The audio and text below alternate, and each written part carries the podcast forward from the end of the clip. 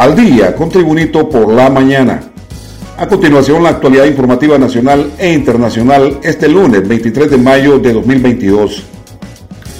El teletrabajo y el ahorro son las alternativas a las que le apuestan la empresa privada y autoridades del gobierno para mitigar el impacto ocasionado por el alto costo de los carburantes sobre la mayoría de productos esenciales de la canasta básica entre pronósticos de una inflación que superaría porcentajes históricos de dos dígitos. Según el último informe de la Secretaría de Energía a través de la Dirección de Comercialización de Hidrocarburos y Biocombustibles, el galón de gasolina superior registra hoy otra fuerte alza de 3.66 lempiras disparando este carburante a 131.85 lempiras. Representantes del Consejo Hondureño de la empresa privada COEC plantearon a los diferentes sectores, industrias y organizaciones a tomar medidas de austeridad, como alternar jornadas de teletrabajo para reducir el consumo de combustibles. Mientras la presidenta Xiomara Castro coordina un plan de ahorro que tiene su base en un sistema de teletrabajo mediante el cual la mitad de los empleados públicos se quedará laborando en sus casas. Más noticias nacionales con Tribunito por la mañana. El alcalde capitalino Jorge Aldana manifestó que el 85% de las inundaciones ocurridas el jueves pasado en el Distrito Central fueron por basura en los tragantes. De esta forma, el jefe de ilicio dijo que en un operativo de limpieza que hicieron en los tragantes y cunetas de los mercados capitalinos encontraron 40 toneladas de basura. El 85% de las inundaciones del día jueves son producidas porque los tragantes y las quebradas están llenos de basura, dijo Aldana en un programa de la televisión nacional. Seguimos el repaso al mundo de las noticias nacionales de Tribunito por la mañana. Unas 15 familias que viven en la zona donde se produjo el pasado jueves un socavón en la colonia Prados Universitarios por culpa de las lluvias fueron desalojadas este lunes el alcalde de la capital, Jorge Aldana, supervisaba la mañana de este lunes los trabajos en la zona donde de momento se está en labores de limpieza. El socavón se produjo debido a las fuertes lluvias que se produjeron el jueves, por lo cual la zona inmediatamente fue cerrada por autoridades.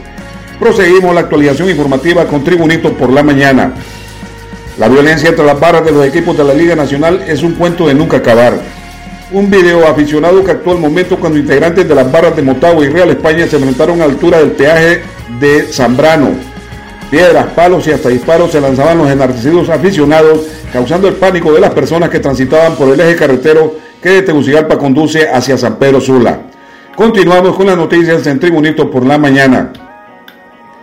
El ministro de Salud, José Manuel Mateo, detalló que viajó a la 75 Asamblea de la Organización Mundial de la Salud en busca de varios convenios para Honduras, entre ellos la posible donación de un hospital valorado en 60 millones de dólares.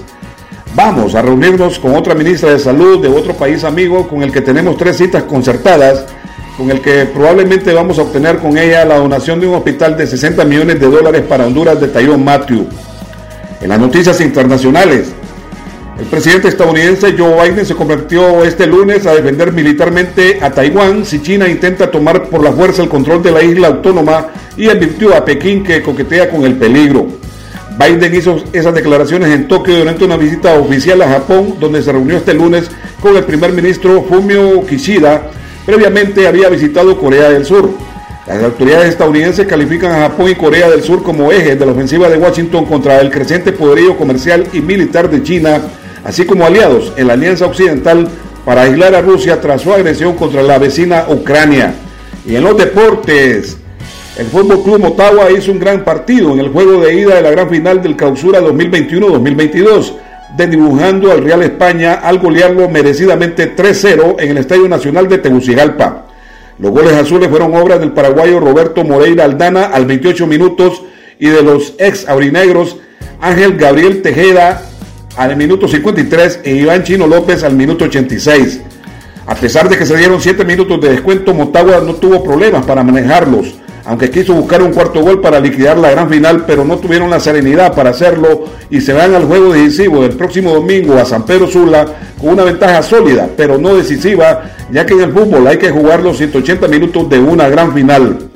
Y este ha sido el reporte de noticias de Tribunito por la mañana de este lunes 23 de mayo de 2022.